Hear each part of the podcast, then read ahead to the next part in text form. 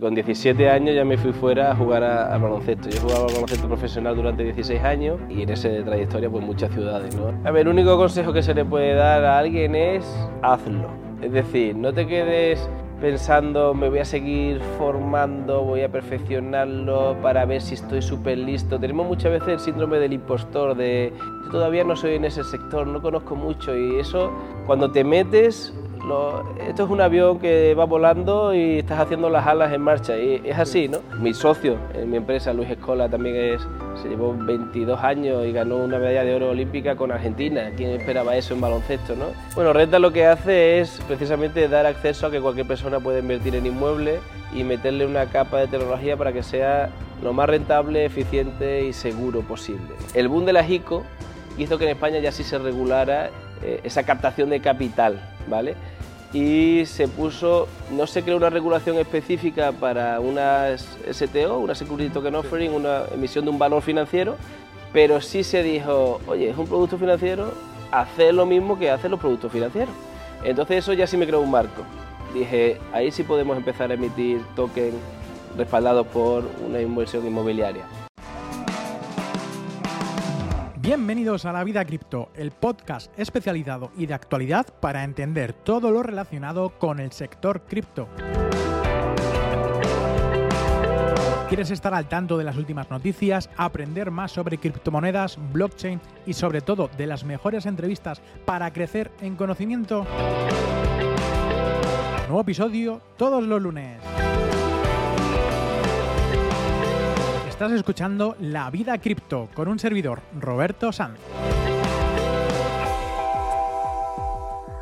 Muy buenas a todos y bienvenidos una semana más al podcast de La Vida Cripto. Mi nombre es Roberto Sanz y hoy tengo a un invitado por aquí dedicado a la tokenización de inmuebles. Vamos a ver un poquito más con Eric Sánchez. Muchas gracias por estar aquí en el podcast. ¿Qué tal, Roberto? Nada, un placer. Nada, un placer estar aquí contigo. Estamos en un evento cripto, estamos en un evento que al fin y al cabo eh, nos damos todos más a conocer y lo primero de todo es conocerte a ti como persona, ¿no? ¿Quién eres? ¿De dónde vienes? ¿Tienes un pasado también dedicado al baloncesto, al igual que yo? Y me gustaría conocerte un poco más. ¿Cómo ha sido tu trayectoria hasta, hasta llegar hasta el mundo cripto? Bueno, pues ya larga, que ya tengo 40 años. Bueno, yo, yo soy de Huelva, nací allí y con 17 años ya me fui fuera a jugar al baloncesto. Yo jugaba al baloncesto profesional durante 16 años y en esa trayectoria pues muchas ciudades, ¿no? He estado desde Santiago de Compostela, Andorra, Tenerife, Huesca, Valencia, Sevilla, hasta el extranjero, ¿no? República Checa. Y digamos que eso ha sido mi principal ocupación, era una profesión, el jugador de baloncesto, en la que me ha hecho como persona por, por esto, siempre digo, ¿no? Por estos valores que te da el deporte, ¿no? De trabajo, sacrificio. trabajo en equipo. Exactamente. Y al final, en mi caso es que mm, simplemente me ha hecho lo que soy, para lo bueno y para lo malo, ¿no? Es una manera de vivir. Y lo que hice, sabiendo que un deportista se retira joven, pues era estudiar ingeniería eh, durante esa trayectoria a mi ritmo, porque no es fácil en España compaginar estudios y profesión, en la que entraba mañana y tarde y ahí nadie pregunta cómo te van los estudios, ni en la carrera te pregunta si tu entrenador te está exigiendo, ¿no? Pero, pero bueno, sabiendo que la trayectoria del deportista, como decía, es corta, pues preparar un poco la siguiente etapa, ¿no? Que suele ser, para un deportista suele ser un punto de inflexión importante y mucha gente no sabe bien cómo enfocarla porque el deporte te da mucho, pero también de repente se acaba, ¿no? Y, y ha sido una persona joven que ganaba relativamente buen dinero y que eres incluso reconocido, porque al final el deportista, si, lo, si es profesional, tiene su, su, gente, ¿no? que siempre lo tiene como referencia, y después suele ser difícil. ¿no? En este caso, pues lo preparamos, entre comillas, nunca es fácil después cuando te retiras, me retiré con 33 años y ahí tuve claro que lo que quería era emprender, porque va mucho en mi filosofía de vida, de ser, entre comillas, tu propio jefe, ¿no? De, disponer de tu tiempo, que ahora ya no es ninguno, pero, pero te lo crees. Y bueno, monté mi primera empresa, mi primera startup, Checking, en 2017 y de ahí en 2020 ya tenía un ojo puesto, desde 2017 ya estaba con blockchain, con Ether, minando, viendo cositas y veía que la tokenización podía ser un next big thing, ¿no? algo súper importante y, y, en este caso dejé Checking la operativa, lo dejé a mi socio socios para montar rental, ¿no? que es lo que ahora me consume todo mi tiempo. Bueno, eh, ese, ese, proceso de transformación de no saber nada del mundo cripto a empezar a enterarte, ¿cómo fue? ¿Fue a raíz de algún amigo, algún conocido, eh, algún anuncio en internet de compra Bitcoin o vete a saber de cualquier exchange, no? Pues mira, supe de Bitcoin antes, supe de Bitcoin 2014-2015, pero como casi todos, cuando eh, yo estaba muy centrado ahí todavía en el baloncesto, entonces no le pude emplear el tiempo suficiente. Cuando ves esto de manera superficial, te crees que es lo que todavía se dice, ¿no? Que puede ser un scam y tal. Y ya en 2016-2017 sí tenía un, un socio que fundamos juntos Checking, que él sí estaba muy metido, él era más el tecnólogo de la empresa, yo llevaba más el desarrollo de negocio y al principio fui el CEO. Y él me metió un poquito ahí el gusanillo y ya cuando lo vi dije, esto sí es, otra cosa, ¿no? Exactamente. Y después, a decirte la verdad, esa pregunta no la hace mucho, ¿no? Cuando ya llevas mucho tiempo, ¿y dónde te formaste? ¿Cuándo has aprendido? Y dice, pues la verdad es que como consumes mucha información te vas nutriendo durante el paso del tiempo, ¿no? Sí es verdad que en 2020, antes de montar Rental, decidí eh, meterme en el máster de Tutelu. Fue por aprendizaje, obviamente, pero sobre todo por, por interactuar con más gente que estuviera en el sector. Porque que realmente. la mente, exacto, contar experiencias. Exacto, porque es algo que te iba formando y ahora los que sois, creáis contenido online nos dais más acceso, pero en esa época es que había poco.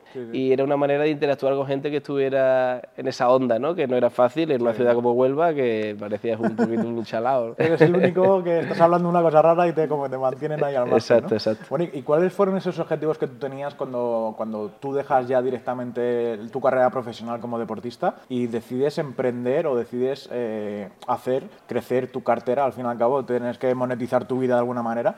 ¿Cuáles son esos objetivos que tenías eh, cuando terminaste la carrera? Decidí, ¿Querías montar algo y no sabías qué? ¿Y cuáles son los que tienes ahora? Porque ahora ya tienes una, una compañía que ya tienes varios eh, millones en bajo gestión ¿no? de, de, tokenización. ¿Cuáles eran los de antes y cuáles eran los de, los de ahora? Pues cambian rápido y radicalmente. Como como, deportista tenía un estilo de vida, cuando me retiré después de 18 años dando muchas vueltas, te nutre mucho el deporte, pero también es verdad que eres rehén de a qué ciudad vas, ¿no? Y cuando ya tienes familia, no es tan fácil como cuando eres joven y solo coger tu mochila, ¿no? Entonces, ese, cuando me retiré, me vine a Madrid eh, porque mi pareja estaba aquí y ahí sí tuve muy claro y la verdad que teniendo en cuenta que nunca había hecho eso antes, de, ahora cuando tienes una empresa ya sí eres más estratega, tienes más planificación, pero en ese momento no lo había hecho tanto, pero sí dije, ¿qué tipo de vida quiero? Fue un poco una reflexión, ¿no? Ahora que, entre comillas, puedo elegir porque acabo de terminar una etapa que es la etapa que todo el mundo sueña cuando es pequeño, ser deportista y vivir de eso, pero claro, a mí me queda toda la vida por delante y dije, ¿qué quiero hacer? Y obviamente Madrid te da más oportunidades para emprender, para trabajar, pero dije, si el objetivo de mi vida es vivir en mi casa, donde está mi familia, mis amigos, donde puedo criar a mi hija cerca de los abuelos, voy, aunque sea más difícil, emprender en Huelva, pero voy a intentarlo. Y entonces decidimos, mi pareja obviamente se alineó conmigo y decidimos ir a Huelva, a vivir a Huelva para empezar una nueva vida, lo cual no es nada fácil. Al final Huelva se vive de maravilla, se vive de maravilla si tienes un trabajo y te da una buena, unas condiciones que con poco vives bien, ¿no? Pero tienes que tener ese trabajo. El problema a veces allí es crear trabajo, sí, ¿no? Que de un trabajo que, que, ya te pagaban estar bien y ahora venga, a ver. Ahora a ver qué, ¿no? ¿no? es una ciudad que emprender sea sencillo porque hay menos mercado, no es como en Madrid que si haces algo bien, posiblemente vas a tener negocio, ¿no? Pero bueno, pues, entre comillas, por suerte, en el sector al que nos dedicamos, el trabajo online ya estaba mucho más avanzado. Eh, ya con eso montamos check-in, busqué un par de socios. Al final la, la, clave ahí fue qué quiero hacer. Me di cuenta, empezamos con una empresa de desarrollo de software a tercero, pero me di cuenta que por mi naturaleza, como cuando cogías un equipo y quieres crear un proyecto y escalar y crecer y ganar el campeonato, ¿no? pues ahí me pasaba igual. ¿no? Cada vez que entregaba el producto era como, bueno, era el siguiente, no era tan motivante. Y cuando sí vimos uno que un producto que uno de mis socios tenía esa necesidad y yo que tenía algo más de tiempo, que me estaba, eh, digamos, rehaciendo mi vida, dije, pues si eso es una necesidad, no hay nada en el mercado, hay mucho potencial en el mercado, le dije, no te lo hacemos y te lo vendemos, sino que vamos a crear una startup y lo comercializamos como un SaaS, como un software as a service. Y ahí fue el inicio en el mundillo startup, ¿no? De decir, vamos a crear un producto. Y bueno, por suerte fue bien y ya desde ahí pues todo va llegando, ¿no? Ya te metes en el sector, te metes con inversor y tal. ¿no? ¿Y qué dice tu familia al respecto a eso, ¿no? Que acabas de una carrera profesional y a la aventura. Te dicen, bueno, pues tómate un tiempo sabático para pensar qué es lo que quieres hacer. O, hijo, ponte, yo te meto a trabajar en algún sitio. Eh, ¿Qué es lo que vas a hacer con tu vida, hijo? ¿Qué, qué te dijeron tu, tu familia, tu mujer? Mira, a veces que la necesidad agudiza el ingenio y te hace moverte más rápido. Y la realidad es que, que, como deportista me había ido bien, pero por situaciones familiares no tenía un bagaje para decir, oye, me tomo un año sabático y veo qué hacemos. Entonces me puse con las manos en la masa, a trabajar desde el primer día. Por eso te decía que cambiaron muy rápido los objetivos. Mi primer objetivo en esa fecha era tener un salario todos los meses para... Tú tenías una pequeña bolsita y que no todos los meses veas cómo eso va bajando. Que... Entonces era vamos a crear un primer ingreso. Y eso lo hice con, con, con el, la, digamos, el desarrollo de software a terceros, facturas y, sí, sí. y, ya tiene, pero incluso hice alquiler turístico en Huelva, o sea, maneras de monetizar, ¿no? Mientras creas una startup que el primer año ahí no es que no, no ves nada, es solo meter, exactamente. Entonces, sí es verdad que ahora que lo ves con perspectiva dije, coño, me aventuré bastante, porque crear una startup con pocos recursos y en una ciudad pequeña no era fácil, pero mira, salió natural. Yo creo que al final, y eso viene mucho del deporte, cada año compites por estar entre los 20 y 25, yo jugaba de base, mm. que hay dos por equipo. Sí. Es decir, que o estás entre los 25 o 30 mejores del país o, no o te quedas sin trabajo. Es decir, que no es que... Sí, sí. Eh, entonces eso te hace que por naturaleza quizás somos más optimistas porque si no eres así, eh, te retirarías diciendo yo no puedo vivir con esta tensión todos los días. ¿no? Cada verano, dependiendo lo bien o mal que hayas jugado el año anterior, tienes un nuevo contrato con un nuevo salario y en una nueva ciudad.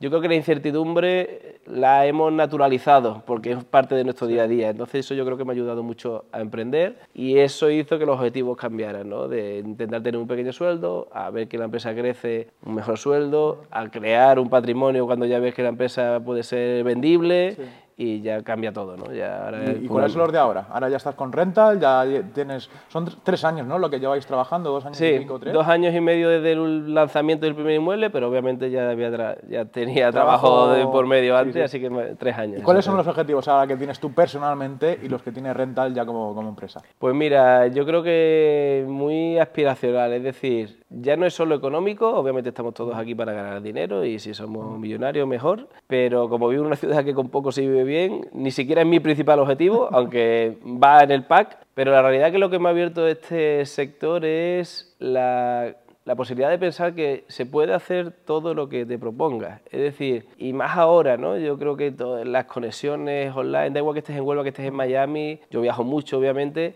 pero es que todo funciona online. Entonces, a día de hoy Rental es la única empresa en el mundo que tiene eh, inmuebles tokenizados en tres países diferentes. Realmente somos pioneros, ¿no? Eh, lo digo yo que soy el CEO, pero es que lo hago la reflexión hoy aquí porque en el evento me lo recuerda. A veces nosotros vamos para adelante y no eres consciente de lo que estás haciendo, y, pero cuando te ven de fuera dices que vais haciendo muchas cosas, ¿no? Y vais muy bien. Y eso es lo que te abre la mente de decir, Dios, si te lo propones puedes hacer grandes cosas. Al final vemos muchos negocios, muchas eh, cosas gigantes que siempre era alguien detrás que lo empieza está, y, y, que está empujando, y que está empujando. empujando, ¿no? Pues normalmente ese, eh, esa inspiración no te viene en ciudades pequeñas porque no ves los ejemplos. Uh -huh. El día de hoy lo ves al alcance de tu mano porque los ves y en este caso te lo puedes proponer y ya llegará donde, donde consigas. ¿no? en este caso estás eh, trabajando en una empresa eh, como CEO, como cofundador de Rental, precisamente por el bagaje, el bagaje que has tenido. Me has dicho que estabas eh, también con alquileres turísticos, que uh -huh. al fin y al cabo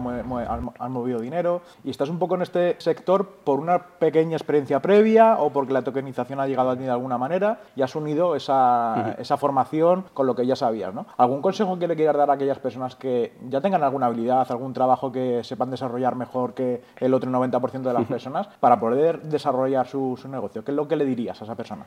A ver, el único consejo que se le puede dar a alguien es hazlo. Es decir, no te quedes pensando me voy a seguir formando, voy a perfeccionarlo para ver si estoy súper listo. Tenemos muchas veces el síndrome del impostor, de yo todavía no soy en ese sector, no conozco mucho y eso cuando te metes, lo, esto es un avión que va volando y estás haciendo las alas en marcha y es así, ¿no? Tienes riesgo de que no te salga del todo bien, no es para todo el mundo porque hay incertidumbre, hay momentos por arriba y momentos por abajo, pero tienes que aprender que nunca lo vas a saber todo, ni nunca vas a ser el mejor, pero que sí puedes hacer muchas cosas con lo que ya sabes y lo otro lo, irás incorporando a medida que avances. Así que yo creo que el ejemplo que te he dicho antes de renta, que estamos en tres países, no era un objetivo, es decir, no era un objetivo decir, somos el primer eh, proyecto que está en tres países, simplemente lo hemos ido ejecutando y cuando te das cuenta, todo lo que se ha ejecutado, ¿no? Y al final yo creo que el único consejo o el que yo ya aplico para mí mismo después de todo esto es, si tienes una idea clara,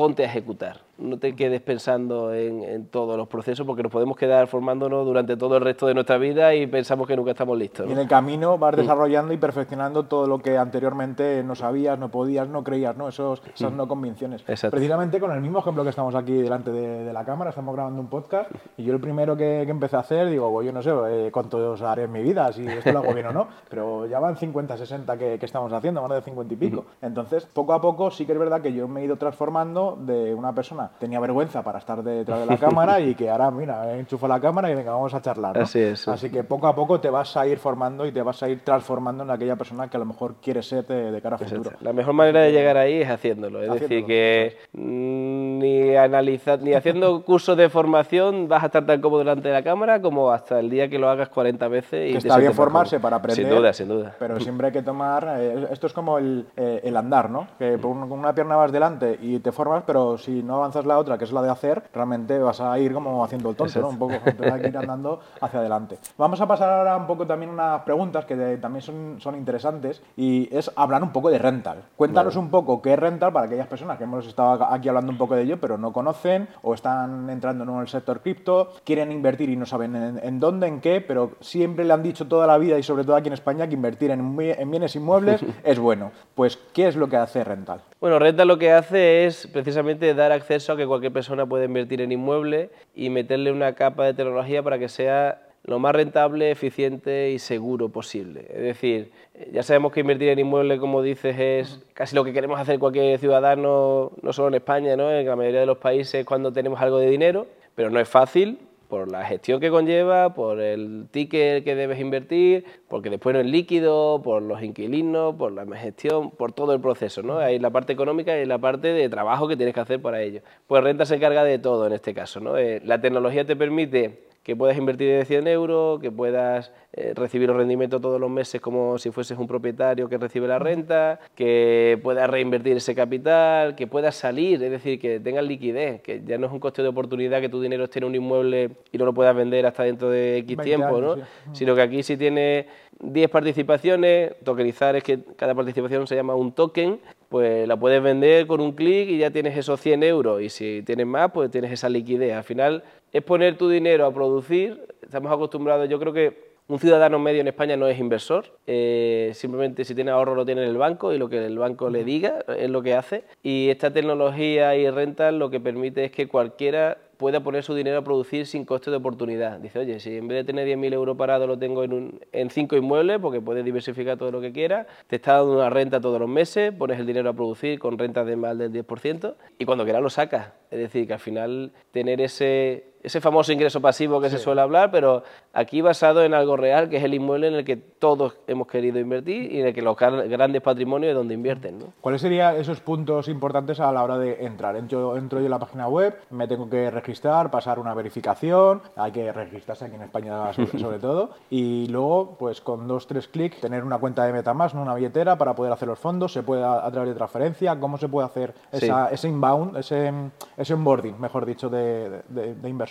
Mira, pues tu comunidad es bastante cripto, o sea que ahí lo va a entender. Es un proceso. Aquí sí hay que hacer un know your customer porque es un producto regulado por la CNMV en España, por la SEC en Estados Unidos. Pero una vez que tienes ese registro, pues conectando tu MetaMask, comprar es como comprar en Amazon. Porque conectas el MetaMask y haces la transacción. Dice, quiero un toque, son 100 USDT, quiero 20 tokens, pues son 2000 USDT, ¿no? Y a partir de ahí ya tienes el token en tu wallet y el sistema automatiza todo. Cada final de mes le cuántos tokens tienes en tu wallet y de qué inmuebles y los rendimientos generados de esos inmuebles se te ponen a disposición, tú puedes llevártelo o puedes reinvertirlo en nuevos inmuebles y hacer uso de interés compuesto. Empezamos que solo podías invertir con wallet, ahora ya puedes invertir de cualquier forma, es decir, transferencia bancaria. Hemos abierto al mercado generalista, como quien dice, y de hecho incluso vamos a meter una capa de abstracción para que el que no sea usuario cripto, pues se le haga una cuenta, eh, un wallet pero él solo visualiza un email, es decir, sea account abstraction, que es un nuevo,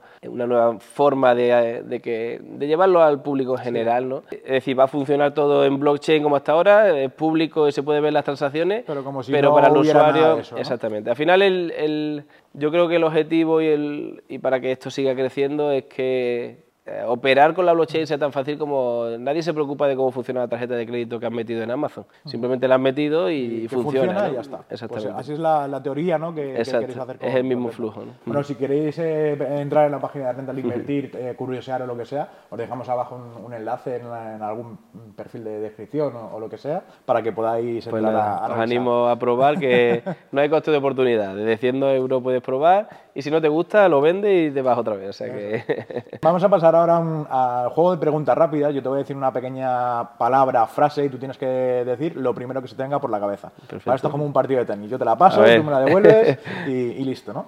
Bueno, pues la primera, las primeras palabras son blockchain, futuro, criptomonedas, dudas, tokenización, lo que siempre digo, ¿no? The next big thing, ya está aquí. NFTs, Desconocimiento, no me, no me ha adentrado demasiado. rental o baloncesto. Baloncesto, La mejor inversión tuya fue en informarme dónde vivirías durante el resto de tu vida. en mi ciudad, en Huelva. Un país al que nunca has viajado y quisieras ir. Australia, ¿Gastas tus criptos? no, no, la- no las toco. ¿Bitcoin o Ethereum? Ethereum, ¿Habrá flippening de Ethereum con Bitcoin? no. Tutelus. Comunidad, Si tuvieras que elegir un restaurante en Madrid, ¿cuál sería? En Madrid solo come mucha carne, me gusta el carbón negro, ¿Playa o montaña? playa. Tres mejores jugadores de baloncesto para ti. Michael Jordan, mi favorito en su momento Isia Thomas, un base de los Detroit Pistons en los 90, ya tengo una edad. y actual diría Stephen Curry, ¿Tu equipo favorito de baloncesto? el Madrid.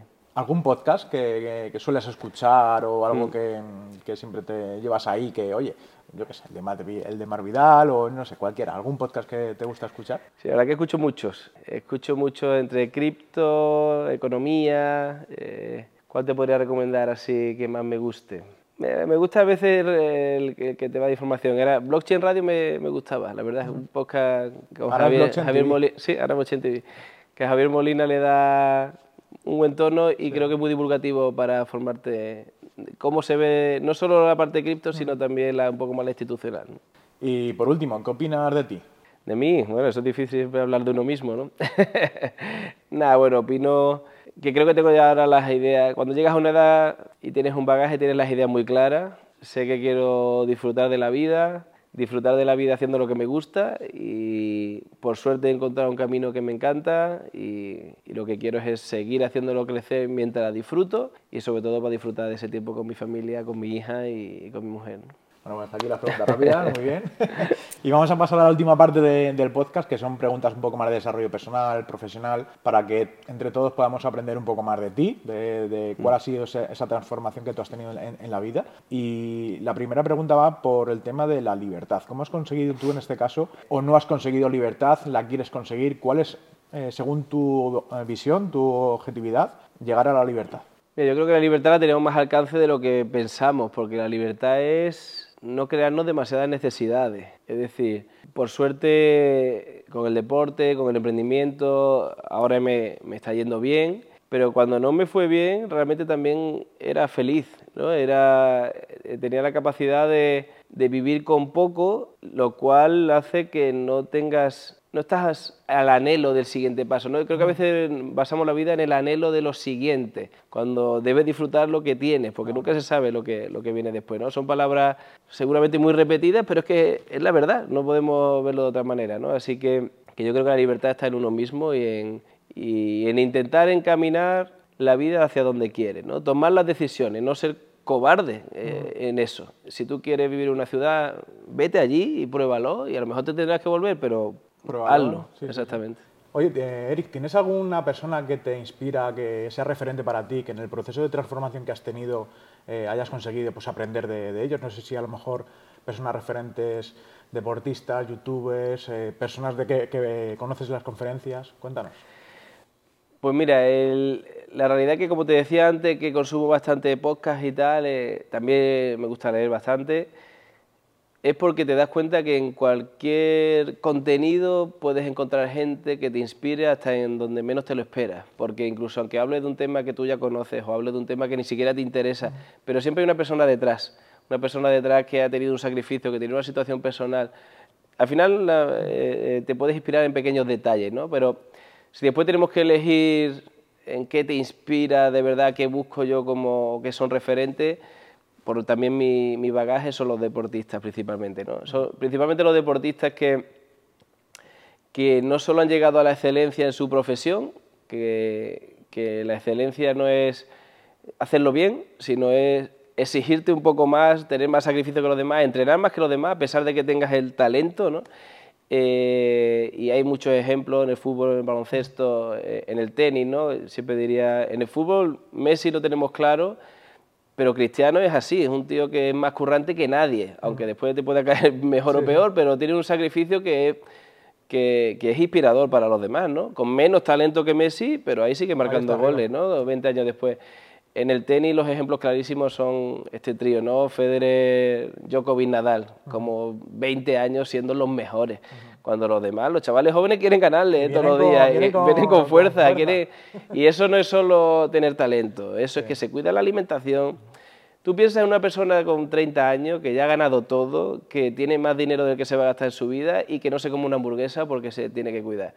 Oye, no es que sea el camino que tiene que seguir todo el mundo, pero si te quieres inspirar en alguien, inspírate en ellos porque sabes que son capaces de sacrificar lo que haga falta por su objetivo.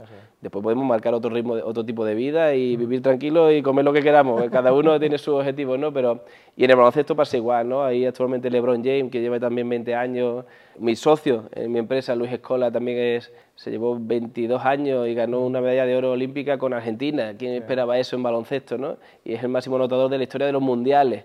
Dice, además aparte cuando es en mi deporte dice, claro, yo me he ganado la, la vida con eso pero ese paso entre hacerlo bien y, ser... El mejor. exactamente, ser el mejor o estar en esa élite y estar veintitantos años ahí, es inspirador, sin duda. ¿Tienes alguna lección de todo este aprendizaje de tu vida? ¿Qué te has llevado de decir, joder, desde que yo era pequeñito, pues me he tenido que sacrificar, he tenido que trabajar en equipo para conseguir los objetivos, ahora tengo otro equipo también dedicado ya un poco más empresarial. ¿Qué lecciones te ha dado la vida a ti que podamos aprender y acortar nuestro aprendizaje contigo? A ver, cada uno tiene sus lecciones por su vida, ¿no? Yo tengo una muy importante en mi vida que no tiene por qué aplicar a los demás y es ser más autoconsciente de lo que quieres hacer. Es decir, creo que ha habido momentos en mi vida, ya te digo que es un ejemplo en este caso particular, en el que me he movido más por lo que otros podían aconsejarme que por lo que yo podía pensar. Cuando visto con perspectiva yo lo tenía claro, pero hay veces que en la vida te llega gente como yo ya he pasado por ahí, es bueno tener un mentor, pero hay veces que te lo dice gente que no, no, está en lo cierto. Y yo creo que tener la confianza suficiente para tú hacer tu camino es algo que ahora sí lo tengo mucho más claro, tengo mucho más bagaje, tengo 40 años, hemos pasado por muchas cosas, ¿no? Pero eso sí lo aplico cada día en mí. Es decir, escucho a las personas, pero en los que me afecta a mí mismo, en las empresas me pasa, ¿eh? hay inversores, hay mucha gente que opina, pero escucha a las personas, aprende de su recorrido, pero tú eres el único que tiene las carnes, el, el, asador en esa empresa, tú eres el único que sabe las entrañas de esa empresa, me pasaba igual con el deporte, así que la decisión es tuya y no nos podemos escudar en que otros nos dijeron otra cosa, la decisión sigue siendo nuestra, entonces ahora sí pongo mucho más en valor el el tomar la decisión y hacer, ser consciente de ella con mi criterio. Y en cuanto, por ejemplo, al tema regulación que estamos viviendo ahora, tú has entrado en un sector de la tokenización cuando no había ninguna ley por sentado, por lo menos aquí en España, de decir, ¿se puede hacer esto o no se puede hacer? Era todo muy gris, ¿no? Eh, eh, por aquel A ver, la realidad, ¿cómo es ahora? Sí, la realidad es que lo empecé cuando ya no era tan gris. Es decir, después de, en 2017, como te decía, ya estaba metido, veía que la tecnología podía estar, los smart contracts de Ethereum, por eso me gusta más que el potencial que Bitcoin, aunque los maximalistas tienen su opinión. Pienso que aún así el Bitcoin seguirá, siendo más grande porque tiene esa narrativa más mediática, ¿no? Y, pero bueno, la cuestión aquí es en el boom de la ICO hizo que en España ya sí se regulara eh, esa captación de capital, ¿vale? Y se puso, no se creó una regulación específica para una STO, una Security Token Offering, una emisión de un valor financiero, pero sí se dijo, oye, es un producto financiero, hacer lo mismo que hacen los productos financieros. Entonces eso ya sí me creó un marco. Dije, ahí sí podemos empezar a emitir tokens respaldados por una inversión inmobiliaria. Ahora hemos estado esperando así dos años y medio, ahora viene una regulación que viene sin duda es una validación, es decir, que ahora se regule en específico, que ahora el token va a tener total garantía jurídica y va a representar eso, porque lo otro, lo que hemos hecho hasta ahora realmente lo que representaba tu participación era un contrato y el token lo identificaba, pero es que ahora ese token es 100% válido. válido. Eh, eso va a hacer que, un banco sea custodio de un token y sepa, sepa qué representa ese token. Eh, o sea, eso viene a validar el modelo y creo que esto va a crecer ahora exponencialmente. Sí es verdad que estamos ahora hablando hoy en octubre, que estamos pasando un periodo gris, entre comillas, desde que sale la regulación hasta que sale el reglamento, porque la gente no sabe muy bien cómo hacerlo, porque han, han metido un tercero, que son las agencias de valores, que no están preparadas para hacerlo. Pero yo creo que en este caso en España la CNMV siempre hablamos más de las administraciones, pero en este caso la CNMV está cerca del sector y, está diciendo, hacerlo con diligencia, hacerlo con las herramientas actuales. De buena fe. de buena fe y este reglamento que va a salir ya os marcará el camino para los siguientes pasos. ¿no? Ese es el, camino también un poco a seguir. ¿no? Ya para finalizar el podcast, es una, una pregunta genérica, normal y entre todos estamos eh, divulgando, evangelizando este sector blockchain, cripto, web3, pero ¿qué se necesita para llegar a que todo sea una adopción? Y como vosotros en este caso en vuestro dashboard que no parezca que haya blockchain? O sea, ¿qué, se necesita para esa adopción cripto de manera mundial? Mira, hay una que es que la propia tecnología y la interfaz sea más amigable, eso es clave y eso ya está cerca. Yo creo que la otra es el caso de uso real, entre comillas, es decir, cripto ha sido muy de proyectos que la verdad es que la mayoría de la gente no lo entiende. Ni lo entiende ni sabe dónde viene el beneficio. Porque, oye, ¿por qué hay un yield por aquí? ¿Por qué por allá? ¿De dónde viene eso? Normalmente es de que haya mucha comunidad y mucho marketing, pero ¿quién está generando valor ahí? Entonces yo creo que el proyecto Rental es un ejemplo, pero hay muchos otros, no, en inmobiliario, pero en, otros que ya están aplicando la tecnología para casos de uso reales, casos de uso de, que, la gente ya entiende, porque era una, es una mejora de lo que ya venía pasando, ¿no? Eso lo va a acercar al usuario. También un punto clave ahora. Como viene la regulación clara, van a entrar las instituciones, van a entrar los bancos. ¿Qué pasa con eso? Que van a cambiar los medios. O sea, los medios van a dejar de hablar de una cosa y van a, eh, empezar a hablar bien. Exactamente, exactamente. ellos controlan esa narrativa y en cuanto empiecen a hablar, cuando sea su producto, o sea, ya están metidos hasta aquí, ¿eh? O hasta aquí, digamos. Están por detrás, están haciendo las cosas Y están ahí calladitos. esperando pero en cuantito ya el producto lo vayan a comercializar, te aseguro que eso cambia todo. Al final la tecnología mejora el proceso. Para los productos financieros, para la inversión, es como el e-commerce para, para, la venta, ¿no? y, todo el mundo va a tener al final. De hecho, en la presentación que hizo Carlos Salinas, eh, aquí en el Tutelus, eh, expuso una imagen de que BBVA estaba ya eh, promocionando o, haciendo, siendo como sponsor de un evento cripto en Suiza. Mm. Claro, aquí en España es todo lo contrario. Aquí en España es, eh, hay que miedo, no hagas esto. Sí que es verdad que hace poco han abierto el, ¿cómo se dice? Un ETF, es como un ETF, pero de Bitcoin o algo así. Mm. No, no, sé ahora mismo cuál es la nomenclatura o el ticker que, que le han puesto, pero que dentro de poco suponemos de que ya van a poder custodiar nuestros Bitcoin de una manera más segura como hasta el día de hoy hemos hecho de llevar nuestro dinero al banco, nuestros padres y abuelos, porque ahí está más eh, cuidado seguro que, que, nuestra casa, ¿no? Exacto. Va, por ahí, ¿no? El camino a... Va por ahí, va por ahí, es cuestión de tiempo. Las generaciones más jóvenes que nosotros se van a sentir más cómodos con esto que estamos hablando hoy que con la nomenclatura de lo que ya no entienden, porque es un mercado financiero que nunca hemos tenido acceso. Este mercado sí, todo el mundo va a tener acceso. O sea que yo creo que, ya no es cuestión de si sí o no, sino de en cuánto tiempo esto se asienta. ¿no? Irá muy determinado en cuánto tiempo emplean ellos en sacar su producto, básicamente. genial, genial.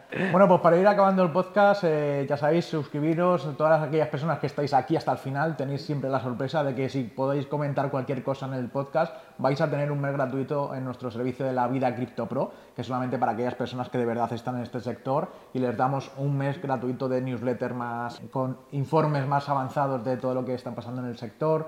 Transformamos la información que aparece en medios eh, de una forma más mm, digerida ¿no? y sobre todo lo que están aportando desarrolladores, nuevos proyectos, siempre para, para todos nosotros y sobre todo la clase mensual que hacemos siempre de o bien nosotros mismos o traemos algún invitado especial a que nos cuente acerca del proyecto más en profundidad. ¿no? Así que solamente por comentar vais a participar en el sorteo y los anteriores lo vais a, poder ver en, los comentarios de este mismo vídeo. Eh, Eric, ha sido un placer tenerte aquí en el podcast, muchas gracias por, eh, por estar aquí y te deseo mucho éxito y a seguir adelante. Pues nada, muchas gracias Roberto, el placer es mío y mucha, mucha suerte y un saludo a tu comunidad. Hasta luego, nos vemos. Hasta luego. Chao, chao.